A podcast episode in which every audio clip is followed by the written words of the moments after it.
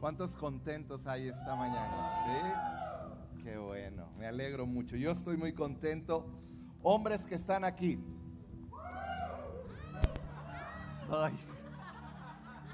Cuando se oye más una mujer y los imita mal, es muy mala señal. Salvita. Hombres, nada más rápido, dos cosas bien importantes. Si tú tienes, se va a ir, si voy a ir muy feo esto que iba a decir.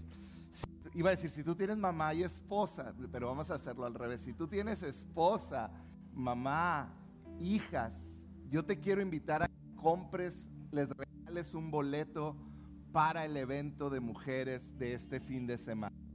Yo te aseguro que van a salir bendecidas.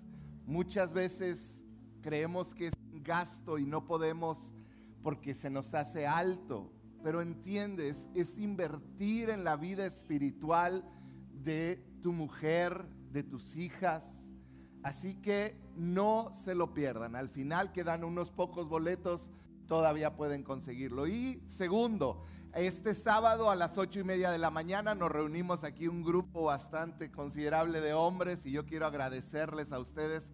Nos juntamos a las ocho y media a orar y yo quiero invitar a todos los hombres este siguiente sábado a las ocho y media de la mañana. Vamos a estar en un saloncito para no molestar a las mujeres que van a estar arreglando este lugar.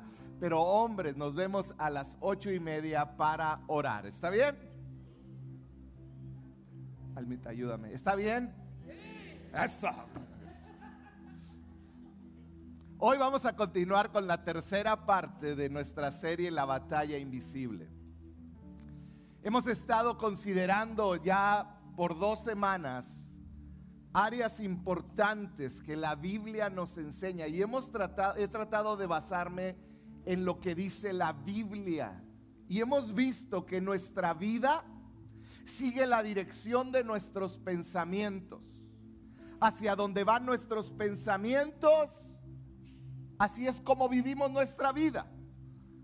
Si pudiera dar un resumen de las últimas dos semanas, que es importante si no has estado aquí, tenemos que aprender a identificar las mentiras que hemos creído. Tenemos que aprender a identificarlas pero no tan solo identificarlas, sino que tenemos que aprender a utilizar correctamente las armas que Dios nos dio en su palabra para poder llevar a nuestra vida a un lugar correcto, para poder vivir de una manera como Dios quiere que vivamos, que es abundante y plenamente, pero nuestra mente tiene que ser renovada, dijo Pablo.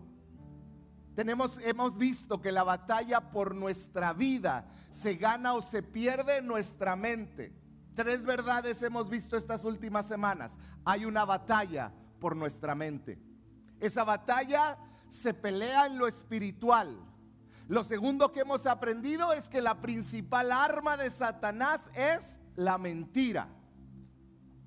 Y lo más importante que hemos aprendido es que la principal arma del creyente es la palabra de Dios. Hoy yo quiero continuar y yo quiero pedirle al Espíritu Santo que nos hable. ¿Te, ¿Te, puedo pedir un favor? El diablo se mete a las iglesias por medio de estos aparatos. Ponlo en, en mute, apágalo si es necesario en 40 minutos, no te preocupes, no va a pasar nada. Pero no permitas que nada te robe la atención. No una notificación de Facebook para alguien que le dio like a algo tuyo. No permitas que nada te distraiga. Padre, en el nombre de Jesús, te entregamos este tiempo en tu presencia. No permitas que nada nos distraiga, Señor. No permitas que nada quite nuestra atención de lo que quieres hablarnos. Abre nuestro entendimiento el día de hoy, Padre. Que podamos aprender. Que podamos ser transformados una vez más por tu palabra. Espíritu Santo, toma el control de este cuarto. y que tú seas glorificado. En el nombre de Jesús. Amén y amén.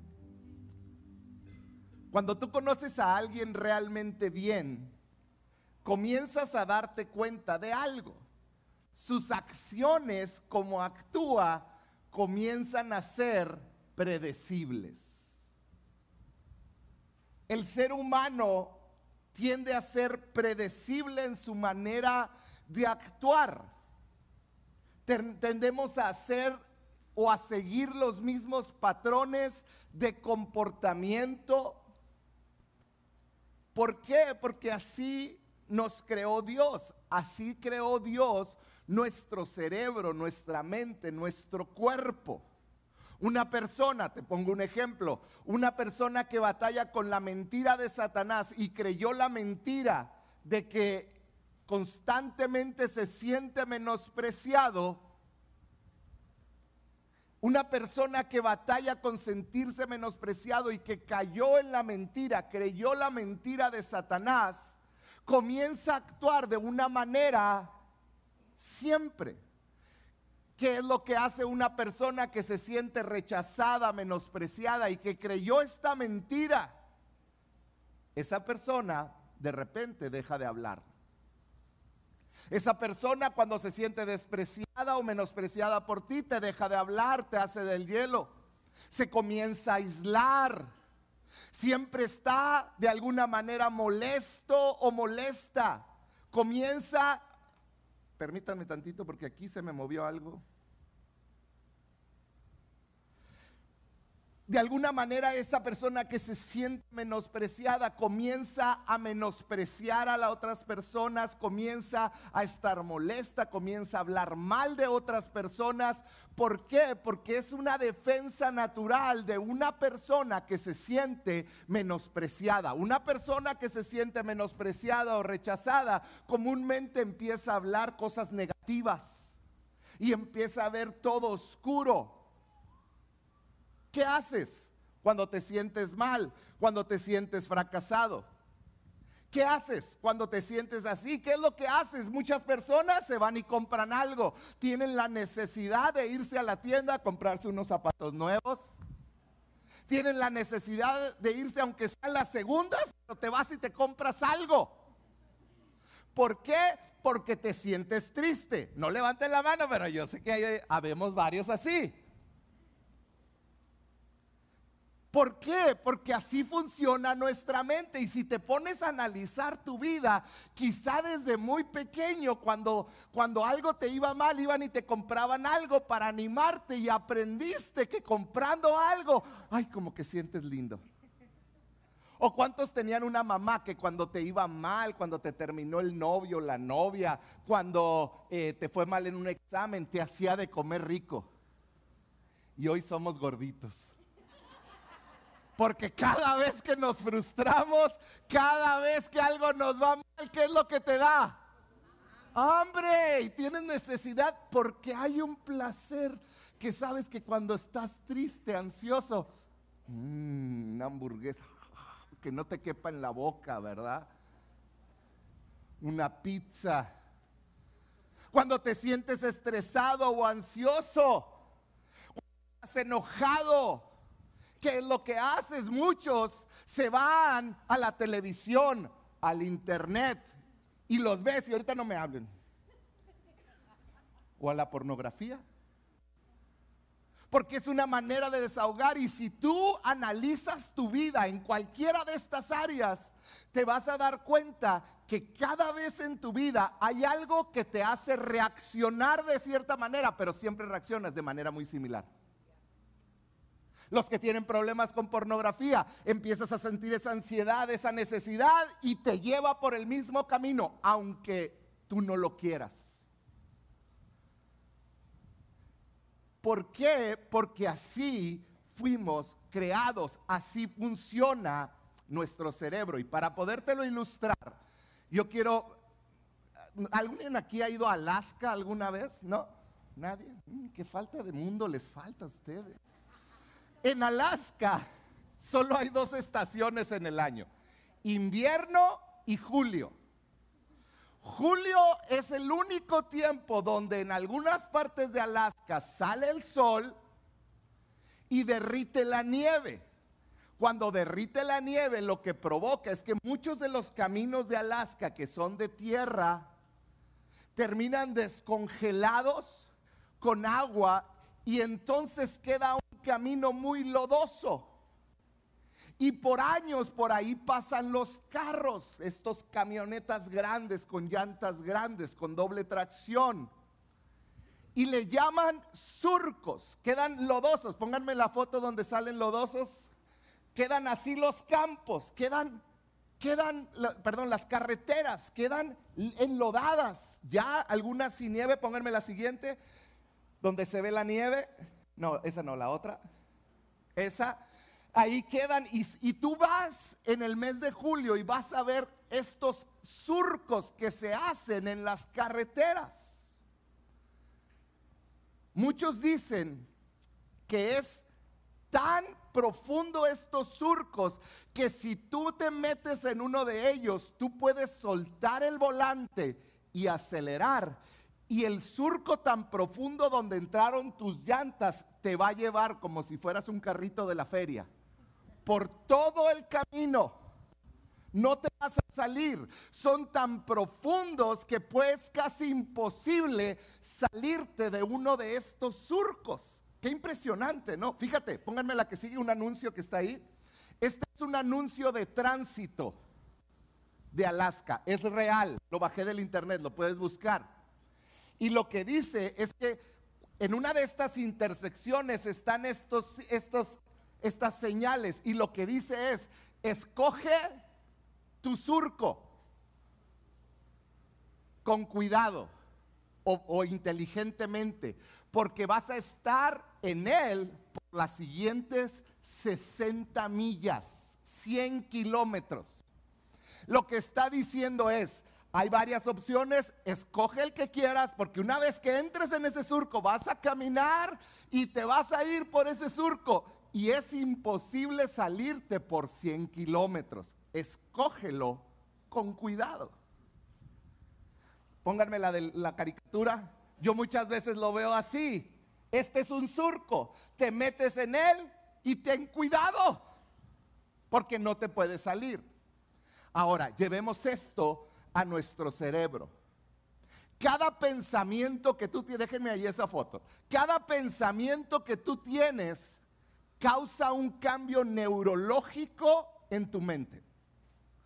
Hoy, hoy voy a hablarte del lado científico. La semana pasada te hablé del lado espiritual, ¿recordamos? Hoy vamos a hablar un poquito del lado científico, cómo funciona nuestro cerebro. Cada pensamiento que tienes causa un cambio neurológico en tu mente. Tu cerebro es dirigido por medio de neuronas. Es como mandamos señales. Es como le mandamos señal a nuestro cuerpo y le decimos mueve el brazo derecho, mueve el brazo izquierdo, grita, habla. Es como nos, nuestro cerebro se comunica con nuestro cuerpo. Un mensaje que envía el cerebro muchas veces a través de neuronas se convierte en un surco neurológico. Di conmigo surco neurológico. Un surco neurológico. Un surco neurológico es un camino que de tanto que se mandó información por ahí por parte de nuestro cerebro, se formó este camino que seguimos. Y fíjate bien esto, una vez que se forma un surco en nuestro cerebro, hace que el cerebro y nuestro cuerpo le tome menos esfuerzo a hacer ciertas cosas. Te pongo un ejemplo. Yo fui a la universidad por cuatro años y medio, cinco años. Todos los días agarraba el mismo camino hacia la universidad. Después de un año de ir por el mismo camino, las mismas tomas de decisiones, me empecé a dar cuenta que de repente iba llegando a la universidad y no me acordaba de nada del camino. Iba despierto Iba con nunca choqué, gracias a Dios. No iba dormido, pero iba en un surco neurológico donde ya me tomaba menos esfuerzo mental manejar para llegar al lugar. De alguna manera, de tanta repetición, di conmigo repetición, se formó un surco por el cual yo caminaba. Pensamientos, acciones que son recurrentes, crean caminos o surcos en nuestro cerebro. Te lo voy a repetir. Pensamientos recurrentes, acciones recurrentes crean un surco en nuestro cerebro que para nuestro cerebro es bien fácil recorrer. Te pongo un ejemplo. Ahorita hablábamos de una persona que cuando se enoja se va y se cierra de las demás personas y empieza a hablar mal. O vamos a cambiarlo. Vamos a hablar de alguien que cuando está triste tiene que comer esa persona por repetición entendió su cerebro. Para yo tener un, sentirme bien de alguna manera, yo tengo que comer cuando estoy triste. Entonces cada vez que estoy triste, recurro a mi surco neurológico automático, que es comer.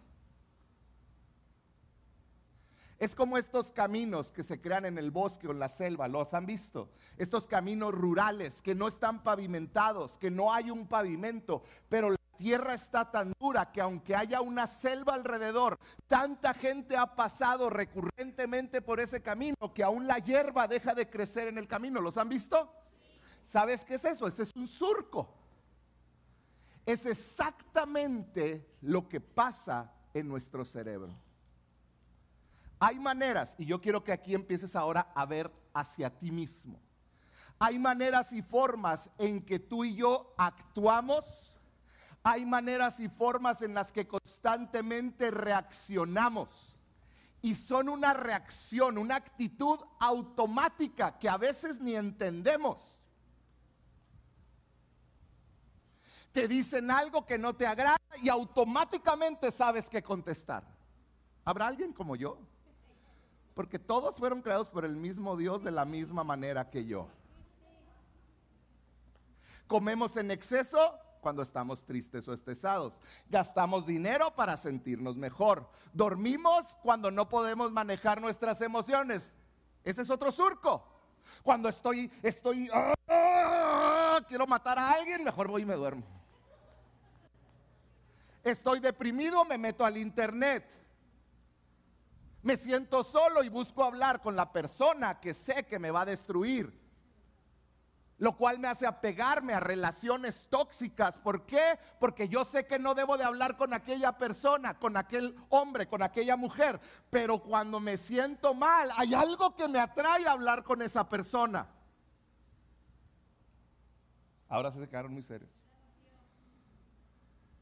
Para otros Estoy, estoy cansado, estoy estresado y tengo que recurrir al alcohol antes de dormir. Nomás una copita, nomás una, para descansar. Y ya necesitas una copita de, de medio litro para descansar. O volvemos a nuestro viejo, un cigarrito. Y necesitamos algo para obtener un descanso esto es un surco neuronal. Otra manera. Necesito ir a hablar mal de alguien cuando estoy cuando me siento mal. Cuando necesito necesito aprobación de la gente, necesito que la gente vea que yo valgo y que tengo información, entonces yo necesito hablar mal. Y así es como funciona el chisme. Es una necesidad de la persona que habla de las otras personas por él sentirse importante. Y es algo que aprendimos. ¿Cómo? Desde niños cuando el chiquito le pone el dedo al grande y le dice, no sabes lo que hizo mamá. Y tú, ay, mijito, qué bueno que me dice usted es tan bueno. Y el niño ahí está siendo reforzado, diciéndole, mijo, cuando usted chismea.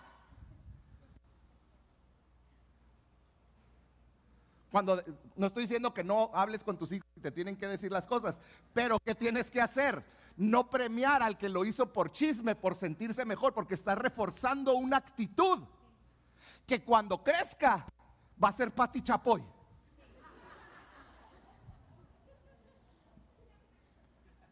¿Sí estás entendiendo cómo funciona nuestro cerebro?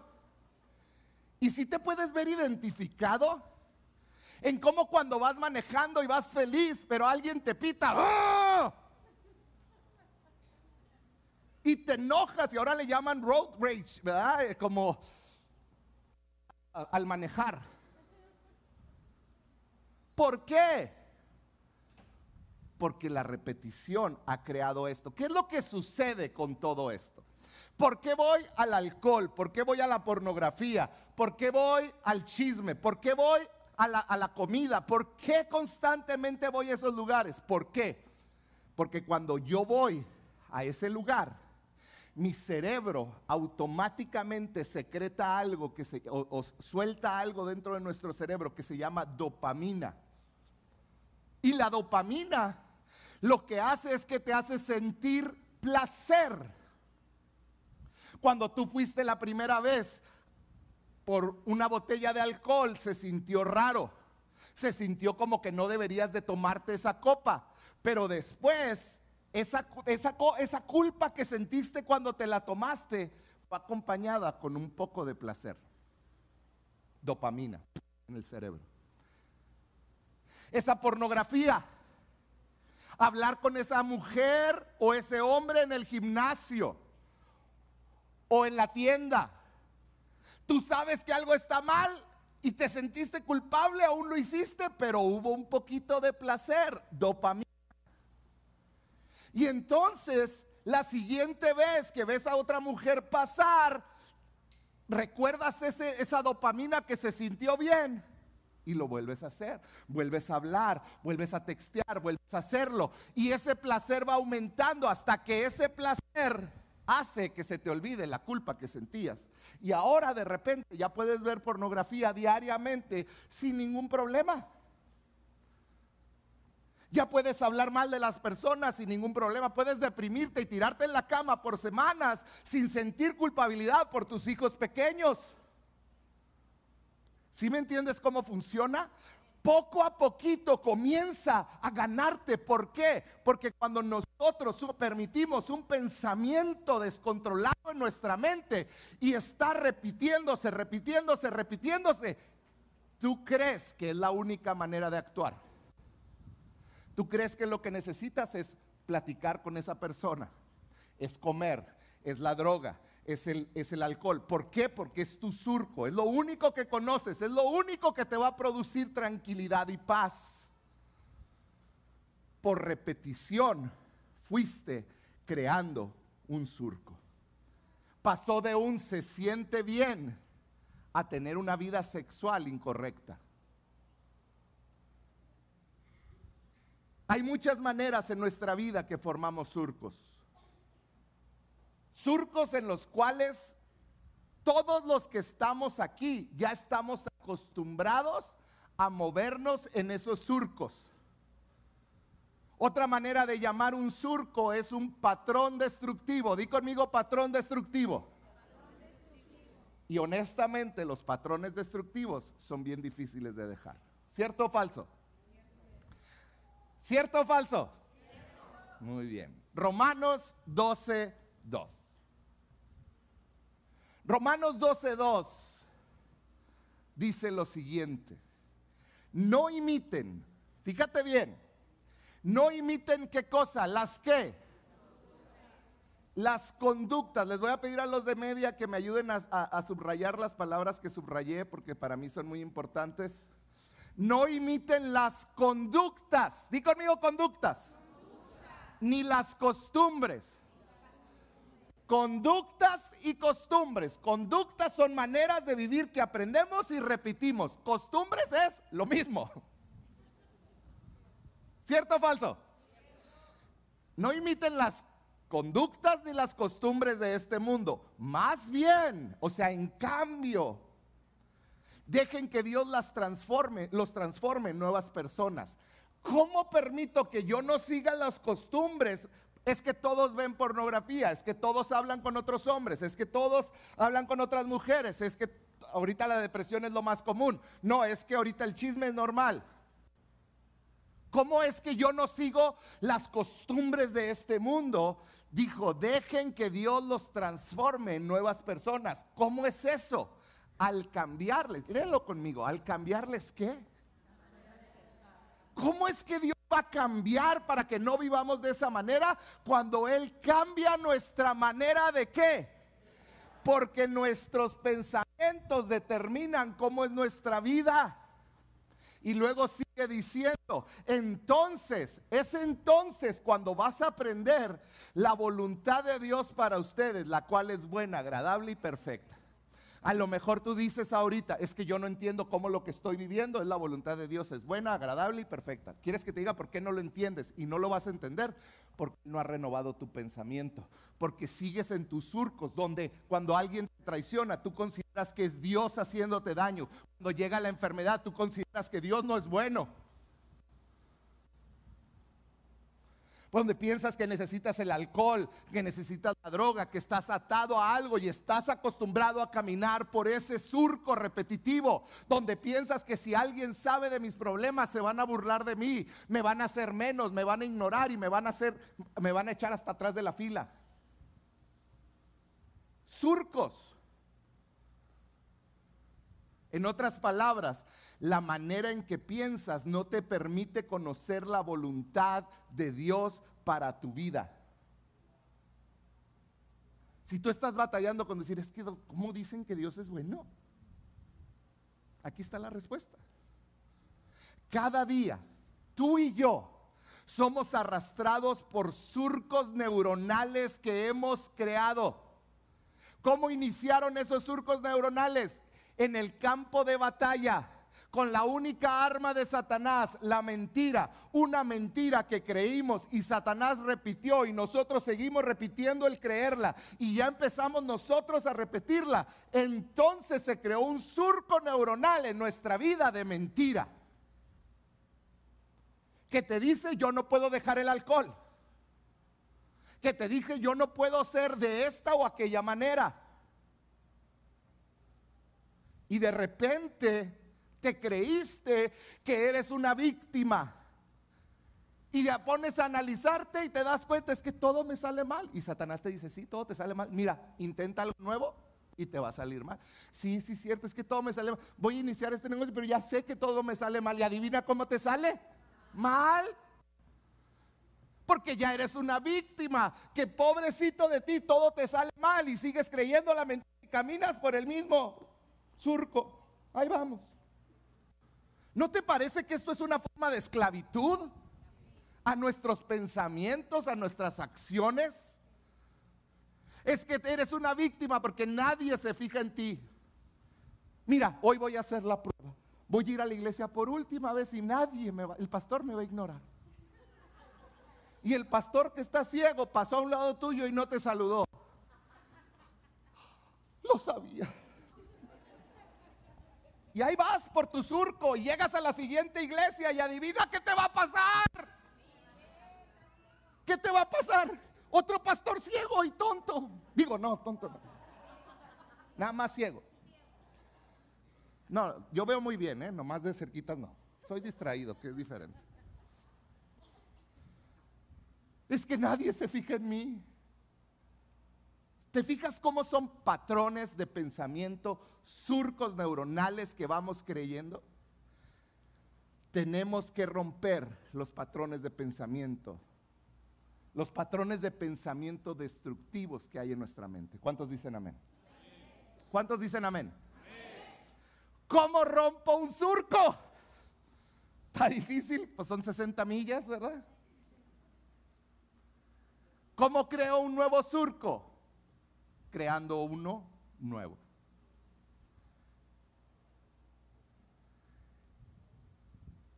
¿Cuántos están de acuerdo que cambiar hábitos está muy difícil? ¿Cuántos dijeron en enero bajo de peso? Vamos, los que son como yo, levanten su mano y adoremos. Ahora sí voy al gimnasio, ya no voy a chismear, ya no voy a mentir, voy a dejar la pornografía, ya no voy a hablar con fulanito, ya no voy a hacer esto, ya no voy a hacer aquello. Pero verdad que cambiar hábitos está difícil. Ya no voy a fumar, ya no voy a tomar, ya voy a comer mejor, ya no voy a comer tanta porquería, pero ya no voy a hablar así, ya no voy a decir tantas malas palabras. Yo sé que está mal, ya lo voy a dejar. Ya no voy a dejar, ya voy a dejar de ver a las mujeres con lascivia. Ya no lo voy a hacer, porque todos en enero y en otras fechas de nuestro cumpleaños y algunos otros momentos donde no nos quedó la ropa para un domingo, es testimonio. Eh, tratamos de cambiar nuestro comportamiento. Di conmigo comportamiento. El gran problema es que el cristianismo no se trata de cambiar comportamientos. Ese es el gran problema. El cristianismo no es cambiar de comportamientos. Vamos a decir algo. Yo tengo un árbol, pero resulta que ese árbol lo sembraron y quedó en mi puerta y me estorba. Yo quiero arrancar ese árbol y encima ese árbol tira esas moras. ¿Cuántos conocen esos árboles? que te dejan manchado el carro, el pavimento y todo. Entonces me cae gordo ese árbol, no sé ni cómo se llaman. Una mora, pues sí, ¿verdad? Pues sí da mora, pues cómo se va a llamar. La burla es otro patrón de pensamiento incorrecto.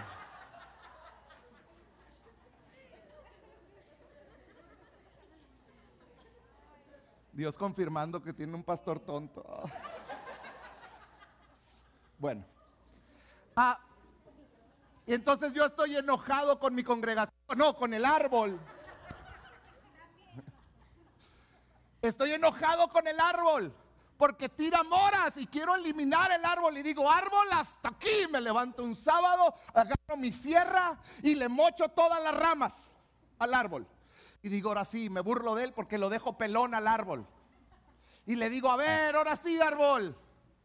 ¿Qué es lo que va a pasar en unos meses? Van a crecer y los que saben de podar van a crecer como más. Cuando tratamos de cambiar comportamientos, haz de cuenta que estás haciendo eso. Digamos que traigo tos. Voy al médico y me dicen, tiene cáncer en la garganta. Y yo digo, ay, no voy por unas pastillas para la tos, para que se me quite esta tos, así se me va a acabar el cáncer. ¿Sería una tontería o no? Estoy tratando de eliminar los comportamientos, las consecuencias de algo que tiene una raíz distinta. Si yo quiero eliminar el árbol, yo tengo que sacar las raíces del árbol.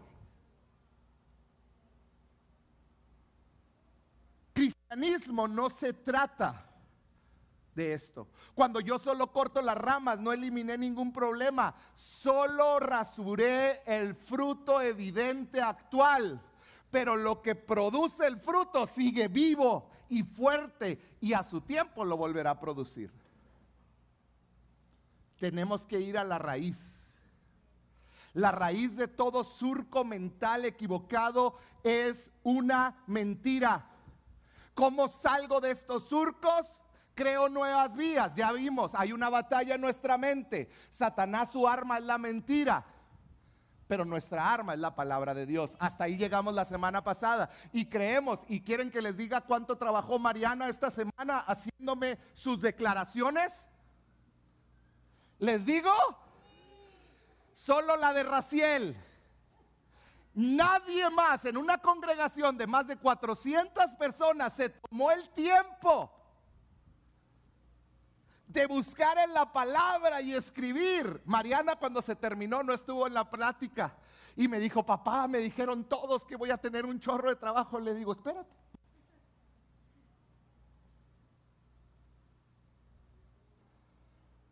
Un surco mental y era una prueba.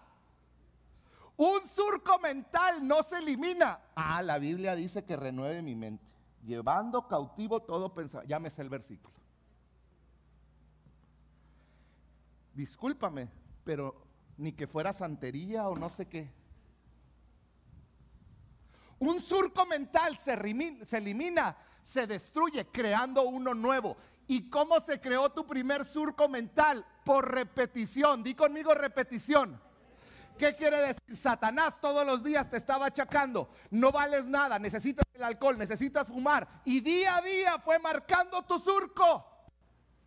Y creemos que porque venimos el domingo vamos a tener ya, ay, ya, uf.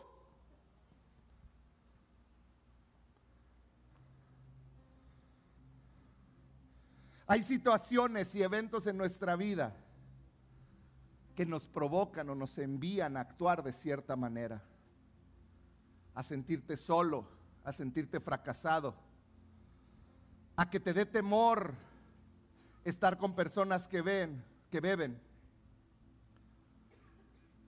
Hay muchos eventos en la vida de cada uno de nosotros que nos empujan a creer una serie de pensamientos en los que siempre caemos.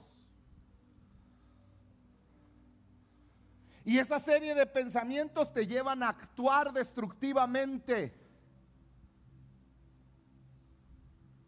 Si tú batallas con el alcohol, con la tristeza, con la soledad, déjame darte una sugerencia. En las redes sociales no vas a encontrar la respuesta. El distraer tu mente para no pensar en tus problemas no es la solución. Eso es cortar las ramas. Ay, no, tengo que tener mi mente ocupada. Dios nos llama a lo mismo que sucedió para que creáramos esos surcos de mentira, ahora crearlos surcos de verdad. ¿Cómo es esto? Meditando en su palabra. La Biblia habla de meditar en la palabra de Dios. ¿Qué es meditar? Meditar es rumiar. Es la misma palabra en hebreo que utilizan. Rumiar, ¿sabes lo que es rumiar? Una vaca come el pasto, lo mastica y parece que aprovechó todos sus nutrientes, se lo pasa y después de unas horas lo devuelve a la boca y lo vuelve a masticar se lo vuelve a pasar. Y después de unas horas, adivina qué vuelve a hacer. Lo vuelve a sacar a su boca. Y suena asqueroso. Pero ¿sabes qué es lo que está haciendo cada vez que lo hace? Está aprovechando hasta lo último de los nutrientes que hay en ese pasto que está comiendo. Y vez tras vez agarra algo nuevo que ella necesita. Meditar en la palabra de Dios no es otra cosa que agarrar un verso, conocerlo y en tu mente yo soy quien dice la palabra que yo soy y yo tomo un verso que me sirve para mi problema de temor con el que he vivido por años, con, el, con mi problema de lujuria y yo comienzo a repetirlo, a meditar en la palabra de Dios. Te hago una pregunta. ¿Qué es lo primero que piensas cuando te despiertas? Si eres como yo, mi tendencia es pensar en los problemas, en las situaciones que tengo que enfrentar ese día, en mi tristeza, en mi dolor que te hago. Por eso David en el Salmo 63 escribió de madrugada yo te voy a buscar. ¿Sabes cómo es meditar en la mañana, levantarte y leer uno de esos versículos que buscaste, que tú necesitabas para destruir una mentira, un surco que se creó? Y comienzas y todo el día lo traes y lo traes ahí en tu teléfono y lo traes ahí. Y estás ansioso de que ese surco de mentira, de depresión que te lleva aún hasta pensar en quitarte la vida, tú sabes que la manera de destruirlo es por medio de la palabra de Dios y que la palabra de Dios te hable lo valioso que eres para Él y aprendértela y crear un nuevo surco y de repente cuando alguien te traiciona, alguien te menosprecia, el surco de la vida no te lleva por decir soy una víctima, nadie me quiere, sino que de repente soy más que vencedor en aquel que me amó. Todo lo puedo en Cristo que me fortalece. Si Él está conmigo, ¿quién contra mí? Y es ahí donde yo empiezo a generar un nuevo surco. ¿Cómo se da? Por repetición. No es una vez. Quiero terminar retándote a que esta semana crees un nuevo surco neuronal en tu cerebro. Todo comienza con entender quién eres para Dios. El día de hoy en la tarde vamos a publicar todas estas declaraciones que te voy a dar ahorita enseguida. Vamos a publicarlas en un formato, te voy a hacer la tarea porque nadie la hizo. La voy a publicar en un formato para tu teléfono. Yo, tú vas a poder bajar esta y si tienes dudas cómo ponerla en tu teléfono, por favor, mándanos un mensaje y te decimos cómo. Pero cuando la bajes, yo quiero que le pongas, aunque sea una manita de aquí estoy, yo la bajé. Porque yo quiero saber cuántos realmente quieren crear nuevos surcos neuronales en su vida que van a cambiar para siempre su manera de ver la vida. Estas imágenes van a estar ahí para que tú las bajes, tú las leas todos los días. Cada vez que abras el teléfono puedas ver una de ellas y puedas declarar la palabra de Dios. ¿Cómo dice la primera? La primera dice, Jesús es lo primero en mi vida. Yo existo para servirlo y glorificar su nombre con mi vida. Y todos los días empiezas a crear. Jesús es lo primero en mi vida. No es mi trabajo. No son mis hijos. No es mi esposa. Jesús es lo primero. Y yo existo para servirlo y glorificarlo a Él con mi vida. ¿Otro? ¿Quieres otro? Yo amo a mi esposa y mi meta es servirla. Ah, caray. Bueno, no la brincamos, esa, esa no la hagan, por favor. Vamos a, repetirlo como si nada hubiera sucedido porque se están quemando ustedes, ¿ok? Yo ya hice puntos, ustedes no. Yo amo a mi esposa y mi meta es servirle. Pero está bien, ¿saben cuál sigue? Y esa no está, pero por favor quiero que la agreguen. Yo amo a mi esposo y mi meta es servirle. Vamos a sonar venderas, hijo. La siguiente semana va a tener un detector de mentiras ahí. Yo amo a mi esposo, a mi esposa y mi meta es servirlo. Otro, criaré a mis hijos para que amen a Dios y los sirvan de todos con todo su corazón. Los nutriré, equiparé y entrenaré y empoderaré para que hagan más por el reino de lo que nunca pensaron posible. Otro más, yo amo a las personas y creo lo mejor acerca de ellas. No, pero las personas son malas, te traicionan, te chismean, igualito que tú. Yo amo a las personas y creo lo mejor acerca de ellas. Si tú batallas con sentir que nadie te ama, esta debe de ser una declaración diaria en tu vida. Yo soy disciplinado. Cristo en mí es más fuerte que mis deseos de pecar. Cada día soy más como Jesús. Gracias a Él, mi familia es más unida, mi cuerpo es más fuerte, mi fe es más profunda y mi liderazgo es más evidente. Soy creativo, soy innovador, automotivado, enfocado y bendecido más allá de lo que puedo imaginar por el Espíritu Santo que mora dentro de mí. ¿Una más? El dinero no es y nunca será un problema para mí. Para muchos de ustedes esta tiene que ser una declaración. Un espíritu de pobreza que va a salir huyendo, un surco mental de pobreza el dinero no es y nunca será un problema para mí. Mi Dios, ¿quién? Es un proveedor abundante que suple toda necesidad. Porque soy bendecido, siempre seré una bendición. Lideraré el camino con una generosidad irracional. Esto está fuerte. Porque sé que verdaderamente hay más bendición en dar que en recibir. Otra, diariamente lucho por ser el mejor en lo que hago. Mi esfuerzo hace la diferencia en otras vidas. Otro más, el mundo será diferente y mejor el día de hoy porque voy a servir a Jesús con todo mi corazón. Dime si estas declaraciones no van a crear un nuevo surco, porque cada una de estas verdades vienen de la Biblia. El arma contra la que Satanás no puede. Pero necesitas repetirla, repetirla, repetirla, repetirla, hasta que estés en automático, como yo cuando llegaba a la escuela. No sé cómo llegué aquí, pareciera que debería estar triste, pero tengo esperanza y no sé ni cómo. Automáticamente creaste un surco de verdad, un surco de vida.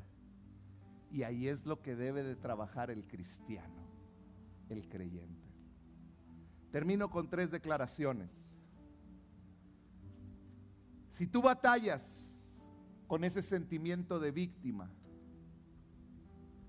de sentirte que todos están en tu contra, que todos te quieren lastimar, anota esto. Si Dios está a mi favor, entonces, ¿quién contra mí? Mi Dios está obrando todas las cosas para mi bien. Soy más que vencedor por medio de Jesús, que me ama y me fortalece. Si tú constantemente vives anhelando lo que no tienes, deseando lo que no tienes, tú necesitas esta otra declaración que nace de la Biblia. Mi felicidad no depende de mis pertenencias. Yo soy quien dice Dios que yo soy. Él dice que soy bendecido y llamado a marcar la diferencia. Mi Dios me ha dado todo lo que necesito para la vida. Estoy contento y lleno de alegría porque Él es suficiente para mí. Y termino con una última, que en un pasado yo diría era un problema masculino. Pero tengo que ser honesto, es un problema de la sociedad. Y es el problema de la perversión y la lujuria. Si tú batallas con ver lo que no debes de ver en una pantalla o cuando vas caminando, la declaración dice así, la lujuria no me domina. Dios me ha redimido y me ha dado pensamientos puros. No miraré con lujuria porque he hecho un pacto con mis ojos y con mi Dios, quien diariamente me fortalece.